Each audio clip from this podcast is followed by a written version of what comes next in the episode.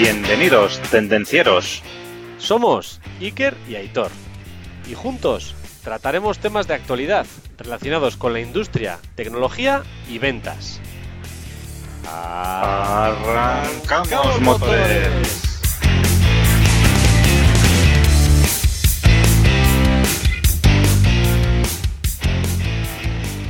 Buenos días, buenas tardes, buenas noches, buenas madrugadas, Aitor. Buenas tardes, Iker. Buenas tardes, tendencieros. Buenas tardes, Xavi. Buenas tardes, Iker. tardes, Buenas tardes. Aitor. ¿Qué tal estamos?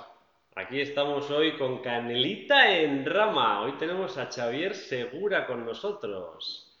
Pues nada más y nada menos, la primera entrevista en directo que hacemos en el canal de Tendencieros Industriales. Esto es novedad absoluta y mundial, ¿eh? Sí, sí, exacto. Y sobre todo, aclarar que nos hemos hecho PCRs, pruebas para poder estar aquí sin mascarilla, Así es. a una distancia de seguridad bastante buena y prácticamente estrenando sala de, de innovación nueva para Sí. vosotros, para el canal de Tendencieros. Gracias, Xavi. Espectacular la sala de Design Thinking que está preparada aquí, ¿eh? Muy chula. Oye. Y Iker, ¿qué tal? ¿Dispuesto para la entrevista? Sí, señor. Pero bueno, como siempre, antes de nada, pues oye, ya sabéis que Iker y Xavier y yo... Uy, no entiendo nada de lo que he escrito. ¿eh? Venga, sigue. Luego, como muchos, bueno, pues ya sabéis que hoy quería dedicar a todas esas personas ¿eh? que una vez que somos padres tenemos superpoderes. ¿eh? Resulta que yo antes dormía toda la noche de un tirón y era increíble, pero el momento en que tuve los hijos, macho, de repente tuve super oído y era capaz de escuchar cualquier ruido en la noche. O sea, cuando el niño tosía, cuando se cualquier cosita, que se le salía el moquito, que se había caído de la cama, pues siempre era, soy capaz de despertarme, Iker. Y esto, esto yo creo que le pasa a mucha gente, ¿eh? Y la buena noticia de eso es que los superpoderes se mantienen. Bien, bien. Ahora los míos tienen 18, 15 y cuando vienen de fiesta los oyes perfectamente. Antes de que entren por la puerta ya los están escuchando. Vale, vale, pues me alegro, me alegro. Bueno, Iker, ¿y cómo llevas el reto de la semana pasada? Te recuerdo que era copywriting para los correos electrónicos. Sí, señor. Pues estoy practicando a tope. Un correo, una tarea, un mensaje y al grano. Muy bien. Yo estoy practicando el tema del asunto, ¿eh? Del poner un asunto excelente y que enganche ¿eh? a los clientes, a los clientes y a los proveedores también. Sí, señor, sí, señor. Bueno, como siempre, Pues no podemos dejar pasar esta oportunidad para eh, indicaros que tenemos el ebook Construye tu marca en LinkedIn y ya podéis eh, comprarlo ya porque dentro de poco le vamos a subir el precio. ¿vale? Y luego, antes de, comenzar, recordaros que nos podéis encontrar en tendencierosindustriales.com, nos podéis encontrar en un canal de Instagram, en YouTube, en LinkedIn y en casi todas las plataformas de, de podcasting. sí, señor. Estamos desde hace poco en Amazon Music, tendencieros.com barra música y os podéis registrar gratis durante 30 días. Podéis ayudar a más personas para que se aprovechen de estos consejos y recomendaciones dando al me gusta y compartiendo el contenido. Ya sabéis, compartir es amor, darle al like y compartir con el resto de tendencieros. Y sin más, Bueno, Iker, preséntanos a nuestro invitado. arrancamos motores. ¡Arrancamos motores! Xavier Segura. Don Xavier Segura, General Manager de Festo para España y Portugal. Nos conocemos muy bien desde hace tiempo, Xavi, y podemos decir que es una de las personas que tiene un liderazgo natural y apasionado por las cosas que hace, tanto en el ámbito personal como profesional. Además, muy aficionado al baloncesto, como ha sido demuestra su altura y su estado físico, mm, del cual ha practicado desde la infancia. Xavier, ¿alguna cosa más que quieras añadir? Pues no mucho más, que es cierto, nos conocemos desde hace muchos, muchos años y, y creo que será una entrevista interesante porque no podré mentiros, sabéis perfectamente cómo sois y entonces eh, creo que puede ser muy interesante. Ser muy muchas bien. gracias por haber contado conmigo para, para una iniciativa tan chula que, que iniciasteis ya hace, ¿cuánto? Hace un año. Un año, Un prácticamente, sí, enseguida Que- va a hacer un año. Que al principio esto de tendencieros, ostras, y esto que... Pero creo que estáis aportando mucho valor. Nos gusta y me gusta mucho la Un iniciativa. enfoque diferente. Te agradecemos mucho que nos hayas concedido tu Al revés. mm, poco tiempo disponible para poder hacer esta entrevista. Bueno, hoy queremos aprovechar, Xavi, para estar contigo porque queremos que nos expliques un poco esto del desarrollo profesional y personal, ¿vale? Entonces, eh, pero bueno, antes de empezar con eso, cuéntanos un poco, te hemos hecho una pequeña introducción, pero ¿quién es Xavi Segura? Muy bien. Pues nada, Xavi Seguro es una persona bastante normal. No tengo ni grandes virtudes ni tampoco grandes vicios. Los que quieran rascar tampoco encontrarán mucha cosa rara. A veces pienso, ostras, es que pues me considero eso, una persona bastante normal. Ah, provengo de una familia que siempre me ha inculcado, una familia modesta, que siempre me ha inculcado eh, el, el prestar mucha atención a formarte, a la educación. Mi padre siempre me comenta que la herencia que me dejaría sería una buena formación y a partir de ahí yo me espabile. Y eso sí, es una familia con muchos valores, que eso la verdad me ha servido mucho tanto a nivel profesional como eh, a nivel personal.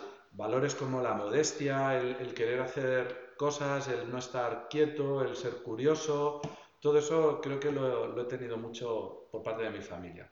Y los idiomas. Eso para aquellos que no Importante. habléis inglés, etcétera, cuña publicitaria. Llegué a aborrecer los idiomas. Mi madre y mi padre me hicieron que aborreciera los idiomas, pero gracias a eso me ha permitido poderme comunicar en un entorno cada vez más importante, poder comunicarte en inglés, francés y otros idiomas. Muy importante este tema que muchas veces pasamos por alto y... mm, Y es una gran Y asignatura. es una gran asignatura pendiente porque muchas entrevistas que hacemos, en general el nivel que hay de la gente no es, digamos, el adecuado. Con lo cual animamos a todo el mundo a, a darle Sí, sí. caña. A mejorar. Sí, señor. Bueno, entonces, Xavier Segura, General Manager de Festo España y Portugal. ¿Qué es Festo y a qué se dedica Festo? Bueno, pues Festo, como conocéis bien, Festo es una empresa que se dedica a la automatización. A la automatización de, de máquinas, de procesos, eh, con componentes que permiten hacer movimientos. Es decir, los movimientos que vemos normalmente en una máquina, pues nosotros estaríamos por detrás con componentes que te permiten hacer un movimiento neumático, un movimiento eléctrico. Y, por otro lado, una parte muy importante que Festo siempre se ha caracterizado es la formación. Eh, también tenemos una división que se encarga de acercar la tecnología rápidamente a las personas para que esa tecnología también se adapte y que la persona también permita tener una mayor empleabilidad en cuanto al uso de la tecnología, en este caso de automatización. Muy bien, Xavier. Y hablando ahí de temas de formación, ¿no? Pues como hemos comentado antes, hoy queríamos hablar contigo de lo que es un plan de desarrollo profesional y personal. Y esto nos, nos inspira sobre todo tu trayectoria, ¿no? Que empezaste como becario en Festo de España Sí, sí, sí. y ya han pasado unos cuantos años, ¿verdad? Casi Pero 25. 25 años y General Manager, ¿no?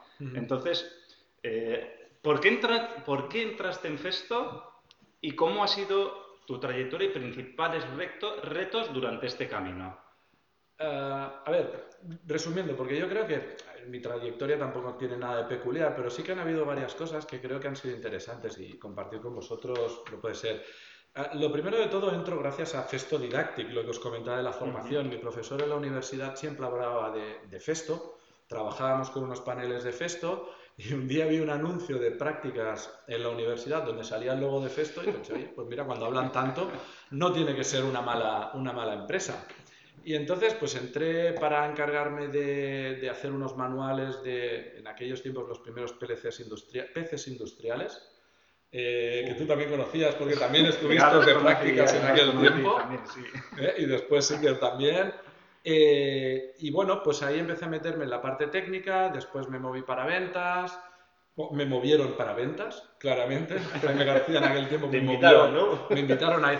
Fue la primera vez que pensé, "Jo, que he hecho mal cuando me quitan del técnico y me llevan a ventas. La primera vez. Después me di cuenta que, bueno, en ventas no estaba tan mal la cosa. Pero el punto que después me marcó bastante fue el- el la segunda vez que pensé que he roto. Porque en aquel momento, pues estando en ventas, me encargaron un proyecto con, con una serie de clientes alrededor de distribución que nadie quería llevar. Y cuando me lo encargaron a mí, pues pensé, vaya mierda, vaya mierda que me han dado. qué mal lo estoy haciendo cuando me dan aquello que es que no hay nadie que quiera hacer. Y eso me, me llevó una lección que es, eh, cuando te dan algo o, o- o tienes una situación que puede parecer que no vale la pena, puedes optar por varias maneras o reacciones. Una es encabronarte y no aprovechar la ocasión y verle todo lo negativo y no desarrollarle. Es decir, mira, estoy aquí, tengo esto, vamos a ver qué le sacamos de positivo. Y la verdad es que para mí fue una de las experiencias más enriquecedoras. Aprendí mucho de conceptos de distribución multicanal, etcétera. Pude también ir cambiando cosas con el tiempo, no tan rápido como hubiera querido, pero de algo que al principio pensé, "Uf, qué mal, esto es un castigo, mm, conseguí quizás una de las experiencias más, más enriquecedoras. Y después de ahí ya me encargaron hacer temas de dirección regional, dirección de ventas, y en el 2013 me encargaron el llevar la dirección general y hasta ahora. Muy bien. Ya está ¿Y ahora. dirías que todo esto fue un proceso preestablecido, planeado, o hubo un poco de planeación y otro poco de improvisación? ¿Cómo lo definirías? Eh, a ver, el- los, los procesos llegan cuando llegan y yo creo que una de las cosas que es importante es no presionarte por eso. Lo único es que a mí me sirvió es el irme formando continuamente. Si hay oportunidades y llegan, que te pille preparado. ¿Vale? Entonces, pues eh, cuando acabé la ingeniería técnica, primero hice ingeniería técnica electrónica, a los años pensé, uff, no me quiero quedar con ingeniero técnico, quiero hacer una ingeniería superior. Entonces hice la ingeniería superior, pero ahí ya me decanté más hacia la organización industrial para ver una visión más amplia de la empresa y después quise seguir y seguir haciendo un máster, eh, bueno, un MBA en Business Administration y justo coincidió cuando salió el- la propuesta de llevar la dirección general. La oportunidad. Planeado, yo lo que planeé fue mi desarrollo formativo. Lo otro, mm, pues suficiente. llegó. Y si a lo mejor, pues bueno, aquí la verdad es que surgió la oportunidad, pero yo estaba preparado. Y si no, pues hubiera sido a lo mejor en otro sitio. Lo importante, como decía Picasso, ¿no? que la inspiración te pille Te trabajando, ¿no? Exacto. Sí, señor. Sí, ¿Y sí. eh, cuáles crees que son los puntos que destacarías que colaboraron más a que estuvieras preparado para ese momento? Eh, los puntos que, que colaboraron más. Por ejemplo, eh, ¿dónde tú te focalizaste? Has contado que te formaste en ingeniería, en ingeniería superior, en el MBA. Eh, tú fuiste preparado en unos ámbitos concretos para estar preparado, ¿no? Sí. ¿Cómo, ¿Por qué elegiste esos? ¿O qué, qué, qué objetivo tenías? ¿Cómo, cómo ¿En qué, decidiste? en qué te basaste para decidir muy ir por, organización, ¿no? Sí. E- en lugar de ir por informático o especialista en ingeniería de no sé qué? Mira, hablábamos de planes de desarrollo. De- todo parte por conocerte a ti mismo. O sea, todo tiene que partir por conocerte a ti mismo. Yo me conocí y uno de las... Me, me conocía y me conozco y uno de los puntos que enseguida me di cuenta es que como técnico yo era mediocrecillo. Eh, cuando me tenía que meter en desarrollos, en programación, a mí me costaba más. Pero en cambio vi que la parte de ventas y sobre todo la parte de organización, de personas, de, de trabajar en entornos que requerían, pues bueno, quizás una inteligencia más emocional o que requería gestionar relaciones, ahí me sentía más cómodo, se me daba bastante mejor y, por eso de alguna manera dediqué o, decidí enfocarme un poco a tener una visión más amplia de la empresa, no tan tecnológica, no tan técnica, pero todo partía de que técnicamente yo tenía mis limitaciones y en cambio me sentía muy a gusto, muy bien en aspectos más organizativos, estratégicos, etcétera. Y a nivel de empresa como Festo, eh, ¿tenéis algún plan de desarrollo para los empleados o cómo lo hacéis en Festo? A ver, ahora aquí te puedo hacer dos contestaciones, políticamente correcta o no políticamente correcta. Bueno, tú piensas que no es para mí, sino que es para los tendencieros. Vale, pues venga, para los tendencieros, os voy a dar mi opinión pura. El plan de desarrollo te lo tienes que marcar tú, como persona. ¿Por qué? Porque es un intangible tuyo de persona, es un valor propio, independientemente de la empresa donde estés. Porque hoy puede ser esta, mañana puede ser la otra, y una de las constantes que hay hoy en día es el cambio. Las empresas evolucionan, buscan perfiles, cambian los perfiles, por lo tanto es súper importante que cada uno tenga su plan de marca y desarrollo personal. Eh, ese para mí es el punto fundamental. Después, dicho esto, que creo que además, eh, tenemos que buscar, o, las personas tienen que tener esa capacidad de decir, yo me marco mi plan de desarrollo y no espero que la empresa me lo marque. La empresa entonces lo que hace es busca dentro de las personas que tiene, pues ciertas personas con potencial para desarrollo y en esas invierte. Pero te, das cuenta muchas veces que a quien posiblemente no le has visto un potencial lo tiene y, puede pasar desapercibido. Y personas que tú crees que puedas tener potencial, mm, pues después no es tanto como tú te crees. Por lo tanto, eh, las empresas, pues bueno, buscan ese talento, buscan ese potencial, apuestan por ciertas personas, pero yo creo que es muy importante que cada uno se haga su propio plan, lo desarrolle y lo haga visible. Lo haga visible, porque lo he discutido muchas veces con algunas personas que trabajan en Festo. Es muy importante que nos transmita a la dirección las inquietudes o lo que está haciendo, lo que se está formando, eh, porque eso a veces te hace ver cosas que no ves.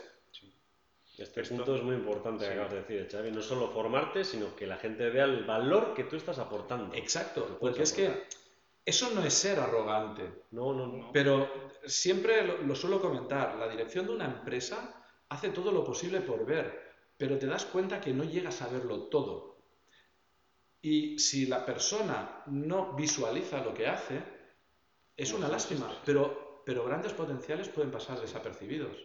Esto que comentas, además, está muy alineado con lo que promovemos en Tendencieros Industriales, ¿no? El desarrollo de una marca personal y que seas tú el que decida tu destino, ¿no? El que seas tú el que dice, oye, pues yo quiero ir, pues como hiciste tú en, su día, ¿no? Tenías un perfil técnico y dijiste, bueno, supiste reorientarlo a algo que era más de tu gusto, ¿no? Y entonces al final encontraste ese camino, ¿no? Entonces yo creo que es muy importante el, el que cada uno tenga claro su misión o su visión o qué es lo que quiere hacer, ¿no? Y en base a ello, pues se haga un plan de desarrollo profesional, personal, de marca y de comunicación, ¿no? Como, bien dices. Porque si no, eh, a ver, nadie tiene poder sobre nadie. El poder sobre uno mismo lo tiene uno mismo. Entonces eso es súper importante que lo tengamos claro. Quizás entraremos en una discusión más filosófica, pero como bien decías, yo creo que el destino de cada uno se lo tiene que marcar uno mismo. Preparándose y guiando hacia lo que te pueda venir. Pero no esperar a que otros lo preparen por ti. Eso tiene un punto de sumisión que creo que debemos, que debemos romper. Evasión de la responsabilidad. Exacto, exacto. Entonces, mira, a mí me ha respondido la siguiente pregunta que tenía Xavi. Al final, ¿responsabilidad de la empresa o del trabajador? Parte y parte. La empresa puede colaborar, pero es responsabilidad 100% del trabajador decidir cómo formarse y en qué formarse. Claro, porque cuando uno, por una banda, tú detectas potenciales y por otro te hacen ver o alguien que te dice, oye, yo es que quiero seguir desarrollándome, ahí la empresa sí que tiene una responsabilidad de poner el entorno, los medios y las oportunidades. A veces no son tan rápidas como uno quiere o pueden venir en momentos más adecuados o menos, pero eso ya es la, la empresa darle los medios para que esa persona se pueda desarrollar. Eso sí que es responsabilidad de, la dirección o de la empresa. Bueno, ahí igual la parte del empleado sería poner esa actitud, ¿no? Esas ganas de hacer. Y luego, pues bueno, compaginar un poco con la empresa ese conocimiento que quieres adquirir, pues oye, ¿cómo podemos hacerlo? Si esos caminos confluyen, ¿no? Pues igual la empresa pues puede ayudarle a que, a que tengamos un fin común, ¿no? Una meta común, ¿no? Y ha, ha habido veces que, que, no han confluido y, y seguimos teniendo con personas que han querido crecer y han crecido relaciones estupendas porque han seguido desarrollándose y desgraciadamente a veces fuera de la empresa. Intentas que eh, generar oportunidades para la máxima, el máximo número de personas, pero no siempre es así. Y lo importante es que esa relación, esa conexión siga, aunque sea en otras, en otras empresas. No sé quién lo dijo, pero esta frase me gusta mucho. No hay nada peor que formar a alguien y que se vaya, sino que no formarle y que se quede. Eh, exacto. Yo hace muchos años oí, oíamos frases que decían en las empresas se prescinde de los malos, se van los buenos y se quedan los mediocres. Hoy en día las empresas no podemos tener esa política, al revés. Al revés, tenemos que potenciar tener personas que tiren, que tengan eh, ganas de aportar más. Es decir, tenemos necesidad todas las empresas de desarrollar y tener a las mejores personas y profesionales. Y lo digo por ese orden, y ya me conocéis. Desde Para mí el punto más importante es, primero, tener buenas personas y después buenos profesionales. Personas con valores dudosos, por muy buen profesional que sea, al menos aquí no tienen cabida. Yo creo que nos estás dando muy buenas pistas de por dónde tiene que ir la gente, ¿eh? Bueno, eh, yo creo que está basado mucho en sentido común. Sí, sí. Nosotros también en Tendencieros ya sabes que opinamos igual, ¿no? Dices, oye, si tú eres capaz de crearte una buena marca, eh, las empresas que sean temerosas de esos profesionales que tienen una marca, una reputación, pues lo que están haciendo es poner piedras en, su propio camino, ¿no? Porque yo como empresa, y no sé tú creo que opinas lo mismo, quieres que estén los mejores profesionales a tu lado a riesgo de que se puedan ir. Se- claro, Pero ¿qué es mejor, no? Que se queden los buenos o que se vayan los buenos o que se queden los malos. está clarísimo. Y eso parte también por un concepto de dirección eh, mucho más modesto. Mm, Al revés, yo creo, me- a mí me encantaría tener gente muy buena a mi alrededor y me encanta tener gente muy buena. A veces nos desarrollamos y estamos juntos durante muchos años y en otras ocasiones marchan. Pero es que no hay nada peor tener gente mediocre o mala a tu alrededor y que encima te den la píldora. Eh, otra de las cosas que buscamos mucho es personas que sean críticas y que te digan muchas veces lo que no quieres escuchar.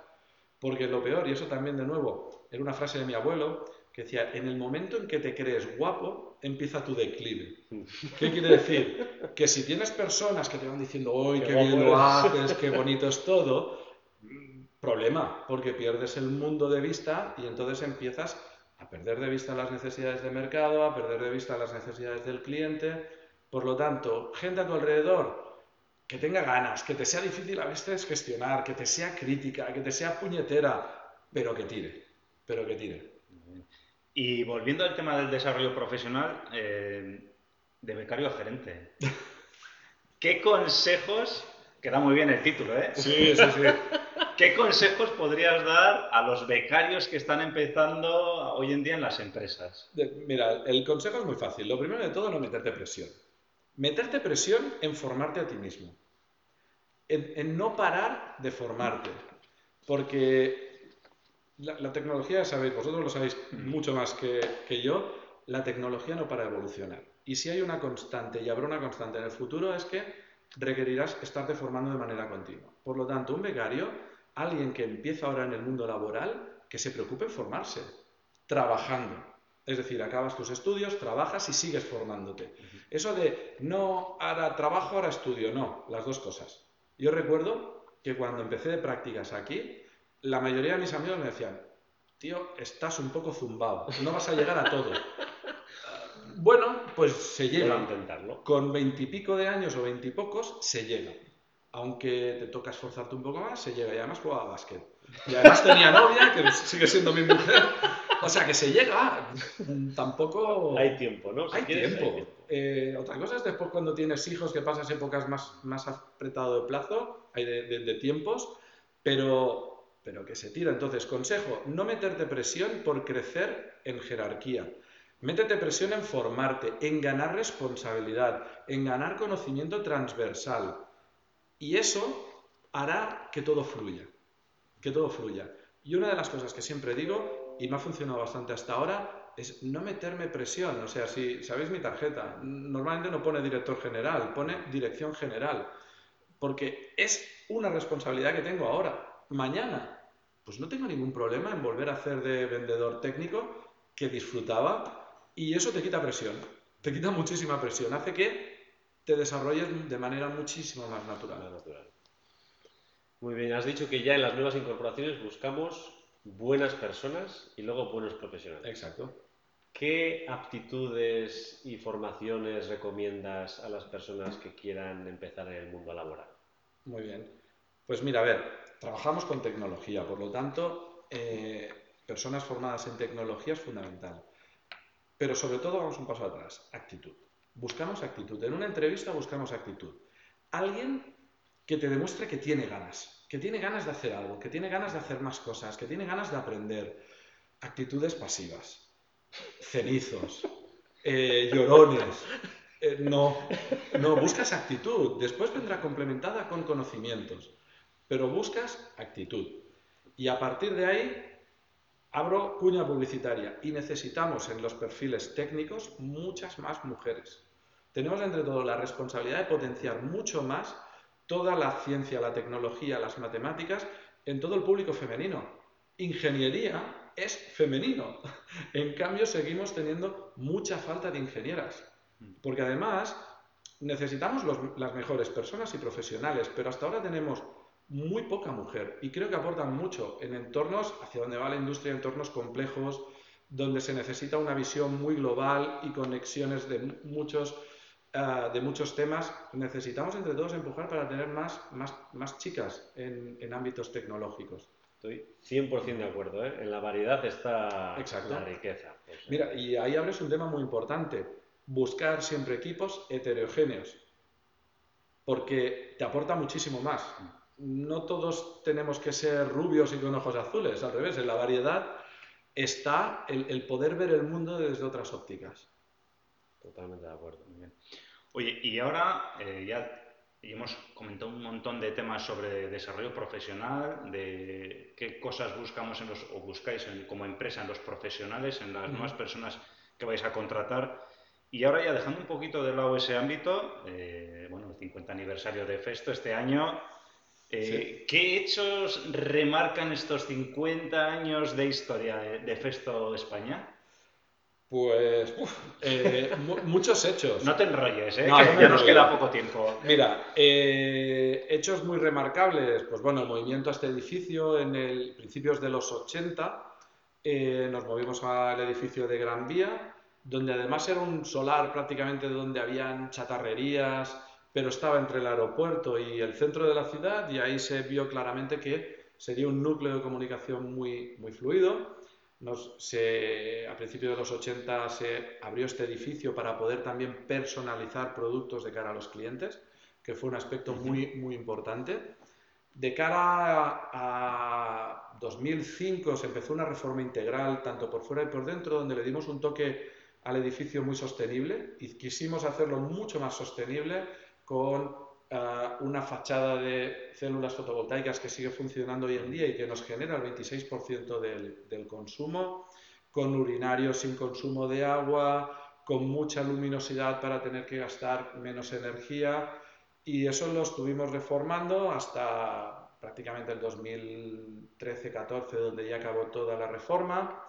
Otro aspecto muy importante en estos 50 años fue abrir en el AIC de Amorebieta, nuestro centro de desarrollo para el automóvil, donde quisimos estar cerca de, una industria tan potente como el automóvil, en, un, bueno, una región tan potente del automóvil como es todo el País Vasco, donde tiene, el automóvil tiene el peso mayoritario.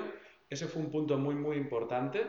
Después, en 2014, también la integración con Portugal fue un aspecto muy importante donde integramos procesos, integramos equipos, y, a partir de ahí empezamos una nueva, una nueva etapa y seguramente también recordaremos este año como un paso más en alinearnos con, con otros países donde nos alineamos mucho más en ciertos procesos con Francia y también hasta cierto punto con África, formando como un conjunto de, de empresas donde compartiremos muchas, muchas más sinergias. Muy bien. Muy interesante. Bueno, ya has comentado que no solo vendemos automatización, innovación y eficiencia energética, sino que además practicamos en nuestro propio edificio. Intentamos. Con lo cual, em, ¿cómo ves el futuro de la automatización, Xavi? ¿Y cómo ves la industria dentro de otros 50 años? ¿Por qué no? Eh, a ver, la automatización claramente vemos hacia, hacia dónde va eh, sobre todo en aspectos de interconexión, de, de flexibilidad, de eficiencia. ¿Cómo ve la automatización? Ve una automatización mucho más eficiente a nivel eh, tecnológico, a nivel de consumo. No tengo claro que todo se mueva hacia una parte de electrificación, porque al final la electricidad se tiene que generar y, eso también eh, genera consumos y genera tiene un eh, coste. tiene coste, sino en, desarrollar elementos mucho más eficientes, es decir, que consuman menos, que te permitan una conectividad y saber qué es lo que está pasando en cada momento. eh, esos puntos creo que se va a mover mucho para ahí el tema. Si veis Festo, ¿por qué desarrollamos el concepto de biónicos? O de lo que de la, ah, los conceptos biónicos se desarrollan con una idea de copiar a la naturaleza en saber cómo la naturaleza ejerce, ciertos movimientos de manera súper eficiente y además con consumos muy bajos y por eso se empezaron a desarrollar estos conceptos para intentarlos llevar a largo plazo a la industria. Es decir, veo automatización mucho más eficiente y diseños diferentes, con conectividad y con un procesamiento, una cierta inteligencia que te permita saber qué pasa en cada momento. De manera que tenemos máquinas, tendremos máquinas mucho más predecibles que nos dirán qué va a pasar cuándo, mucho más capacidad de personalizar sin incrementar costes. Y esa es otra tendencia, la hiperpersonalización sin coste añadido. Y ahora que has dicho también tema de biónicos, eh, ¿Tienes alguna idea de si en el futuro los robots serán parecidos a las personas como nosotros o cómo lo ves? Eh, bueno, este es un tema. Mira, este es un tema, es un tema muy curioso. Yo lo que creo es que no todo, es decir, los robots no van a sustituir a las personas. Lo que hay una tendencia clarísima que es que en los próximos 50 años la interacción humano-tecnología va a ser cada vez mayor. Lo vamos a ver en aspectos nuestros de, de la vida diaria aspectos de salud. Posiblemente eh, nuestros cuerpos se complementarán con partes eh, más, robóticas o tecnológicas. Es decir, la interacción va a aumentar muchísimo. Y ahí hay un libro que es muy interesante, que es 21 lecciones para el siglo XXI, de un filósofo bastante conocido, que nos plantea un futuro retador. Un futuro retador, pero que todo todo puede ocurrir o no, pero nos hace reflexionar sobre hacia dónde puede ir y las necesidades sobre todo de, formarte, de, aquello de no me gusta la tecnología, no, no sirve. es que por mucho que nos guste, va a marcar... Eh, yo dije hace poco en una charla que me preguntaban, hice una afirmación un poco bestia, que es que dije que la tecnología y la aceptación y el conocimiento te puede marcar una próxima selección natural. Entre quien no quiera aceptar, con, utilizar y, saber gestionar la tecnología y el que sí. Porque el que sí tendrá muchas más oportunidades que el que no. Y eso es muy importante que todos los tengamos presentes y que todos sigamos con esa idea de, formarte, de entender la tecnología, no ponerte de espaldas. Por mucho que nos guste, ahí entraríamos en otro debate, la tecnología está para quedarse y cada vez más. Por lo tanto, intentemos aquello de si no puedes con el enemigo, él. Sí, nosotros también hicimos un podcast que era robots versus humanos, ¿no? Y bueno, hablamos ahí un poco pues de las bueno, de las ventajas de los robots, de los inconvenientes, de cómo se veía, de las posibilidades, ¿no? Y, y de las amenazas, ¿no? Claro. Y dentro de todo esto también hablábamos de una parte muy importante, que es que eh, según vamos robotizando, luego surgen nuevas variantes filosóficas incluso. Sí. Dice, porque no es ya lo comentamos entonces, no es solo, no, es que lo automatizo, le pongo ya, pero... Y luego si vas en un coche, ¿quién decide si atropello esto, voy por aquí o tiro por allá? Y en base a qué? Entonces ahí hay una vertiente filosófica muy importante también que hasta la fecha yo creo que en pocas ocasiones ha llegado a dar en, el, desarrollo humano, ¿no? Eh, y ese punto, hablándolo con expertos eh, en temas de inteligencia artificial y así, es muy importante que ahora, en plena expansión de aspectos como inteligencia artificial y tecnología, se empiezan a definir claramente las bases éticas de todo esto. Y ahí tiene mucho que ver la filosofía, porque la tecnología, como todo, sin control ético, puede suponer una amenaza o puede ser una gran ventaja si establecemos unas buenas bases éticas eh, y filosóficas de utilización y de gestión.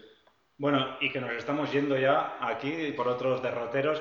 Eh, por ir ya un poco acabando, ¿podrías darnos alguna recomendación? Ya has comentado, hay un libro, algún podcast. Eh, Mira, recomendar que os sigan, que os sigan y que... Porque estamos hablando de, de tecnología y creo que estáis haciendo, que estáis aportando una cosa muy interesante para la sociedad en general, que es acercar la industria, acercar la tecnología de una manera muy, muy clara, muy directa, y eso es una función de divulgación que considero súper importante. Por lo tanto, mi recomendación es seguir a estos dos tíos, a estos dos tendencieros, que además hablan en base a lo que viven cada día. Porque cuando se hablan de, de ciclos de venta, de cómo afrontar al cliente, no es porque les hayan dicho que eso va o no va, no, no, es que lo experimentan cada día. Eh, de, de hecho, hoy estamos, después de haber pasado todo el día formándose en aspectos tan chulos como negociación, etcétera, Así etcétera. es, Por lo es. tanto, muy interesante que los, que los sigáis. El penúltimo punto, Xavier. No me pagan ¿eh? por esta cuña publicitaria. Bueno, ante- ante- antes del penúltimo punto, suscribiros y darle al like. ¿eh? Eso. Tendencieros industriales. Penúltimo punto, ¿dónde te pueden encontrar los tendencieros y tendencieras industriales? Bueno, por ejemplo, me pueden encontrar en LinkedIn, eh, xavier.segura, no sé qué más, ya lo podemos está. pasar o poner Xavier después Segura en- lo créditos. Eh, básicamente es donde suelo ser más activo, después a nivel personal no trabajo mucho en las redes sociales, soy bastante parco en eso. LinkedIn es la herramienta para contactar. Eh, exacto. LinkedIn es la herramienta para contactar, para consultar. Y, eso, por ejemplo, es otro aspecto que se podría abrir, abrir un tema para otra vez. ¿Hasta qué punto tenemos que exponer toda nuestra vida en redes sociales? Ahí dejo la Es un cuestión. espacio interesante. Ahí dejo la cuestión. Bueno, para acabar, siempre tenemos un reto, Xavi. Muy. Entonces, eh, ¿qué reto propones a los tendencieros? ¿Qué te gustaría que hiciera un, un tendenciero en este curso 21-22 para mejorar? ¿Qué podría hacer? Rétalos a los tendencieros. Reto. Que elijan un idioma que quieren mejorar y sean capaces durante un mes a practicar cada día, por ejemplo con el Duolingo. Una herramienta muy sencilla, muy tonta, pero cada día, 10 minutos, 5 Todos los minutos, todos los días, durante un mes. Si pasas el primer mes, engancha y sigues. Elijan el idioma, inglés, francés, alemán, el que queráis.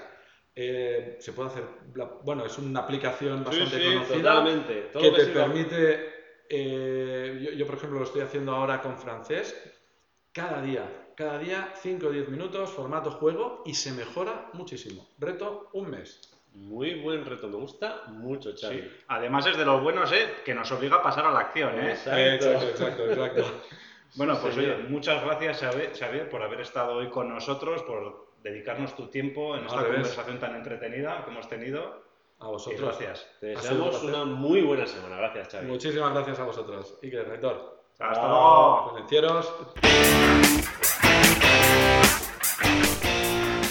Hasta aquí el tema de hoy. Esperamos que te haya gustado. Si es así, suscríbete, comparte y dale al me gusta. Puedes proponernos temas, dudas y demás consultas en comentarios y en LinkedIn. No lo dudes, te ayudaremos.